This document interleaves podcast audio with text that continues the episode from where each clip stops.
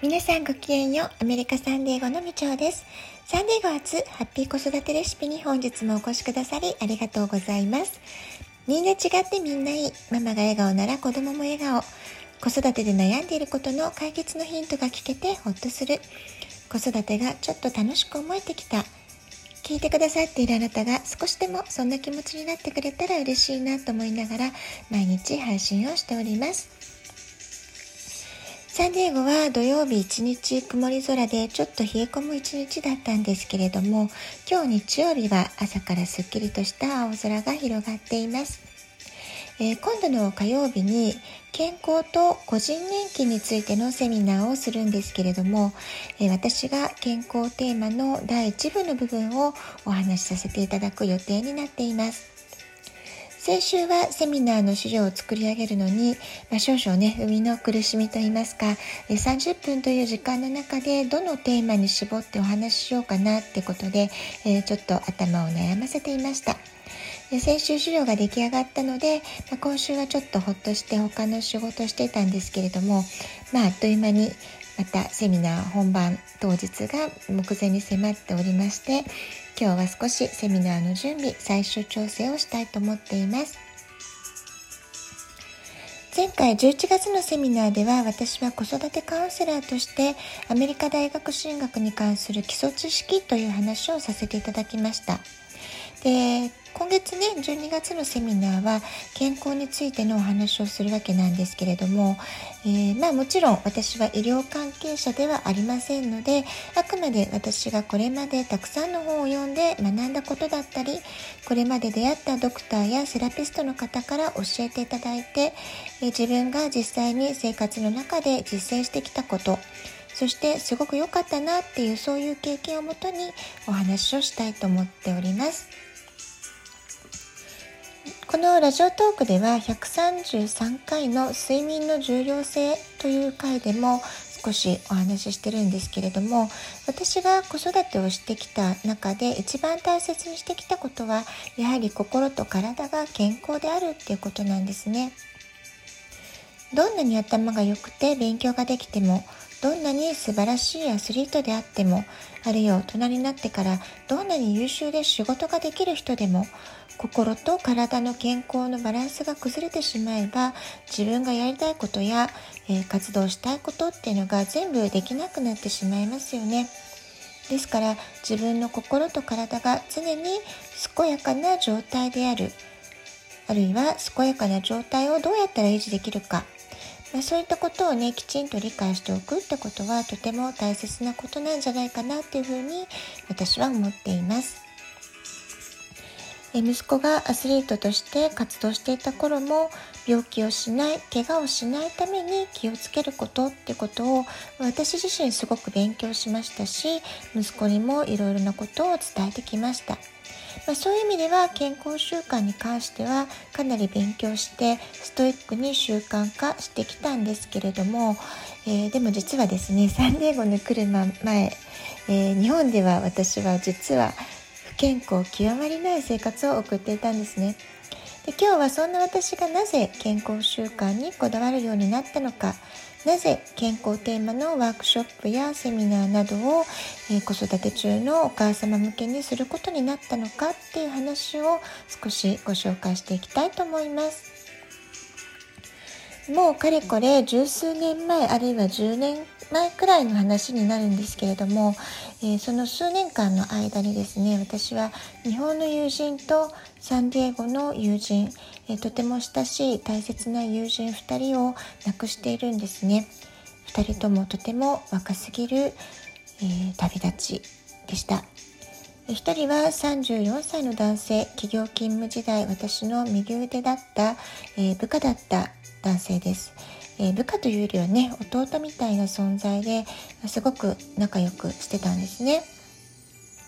で彼は脳腫瘍という診断をされて2年半ほど闘病生活を送って一時的に回復に向かっていたんですけれどもあの回復に向かってるよ職場復帰したよって知らせをね、えー、いただいていたがゆえに、えーまあ、逆に亡くなった知らせっていうのは本当にショックが大きくって、まあ、今でも訃報を受け取った瞬間のことを私は鮮明に覚えてるんですね。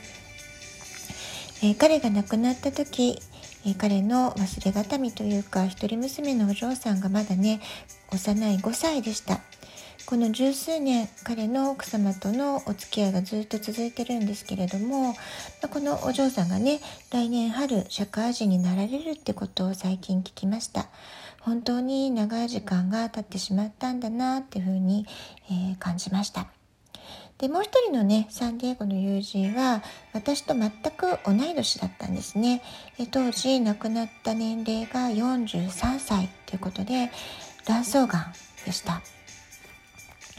えー、こんな風に2人の友人を数年間の間に、えー、亡くした経験を私は持っていますので、まあ、今こうやってねお話ししてても当時の悲しみが蘇るというかあの私の中では非常に大きなショック大きな悲しみの体験だったわけです。で悲しみという感情だけではなくてですね、えー、自分が何も助けになることができなかったっていう無力感であったりあるいはもっと何か私にもできることがあったんじゃないかっていうすごくね後悔もうちょっと会いに行っておけばよかったとかそういうことも含めて、えー、後悔とか罪悪感、まあ、そうしたさまざまな苦しい感情に随分長い間、えー、苦しみました。まあ、そういうね自分の苦しい感情からどうにか抜け出して、えー、前を向きたいっていう思いもありましてその頃から健康に関する本をたくさん買い込んで読み漁って勉強してきたんですね。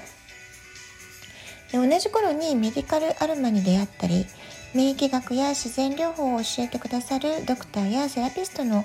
え、方と出会いがあったり、まあ、そういうね不思議なシンクロニシティも起こりました。そして彼らからもたくさんのことを学ばせていただきましたそういう学びの中で私自身の病気に関する考え方価値観っていうのはとても大きく変わっていったんですね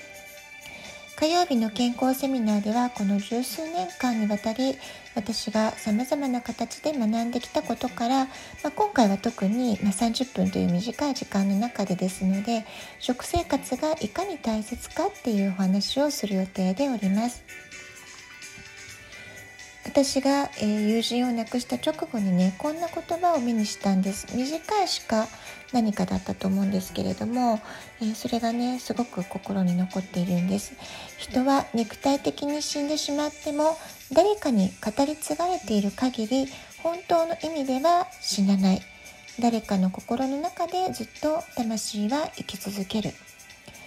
えー、こういうねフレーズだったんですけれども私はこの言葉にすごくすごく励まされたんですね。そして今健康セミナーの、えー、話をするお役目をいただく時はいつもこの私の大切な友人2人が、えー、魂としてね近くで応援してくれてるいつもそんな感覚を感じています。資料を作っている時話している時えー、きっとねサポートしてくれてるんじゃないかなっていうふうに思っています。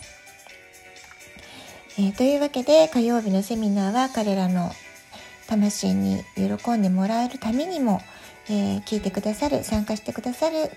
皆様のためにも心を込めて健康に関する情報をお伝えしていきたいというふうに思っています。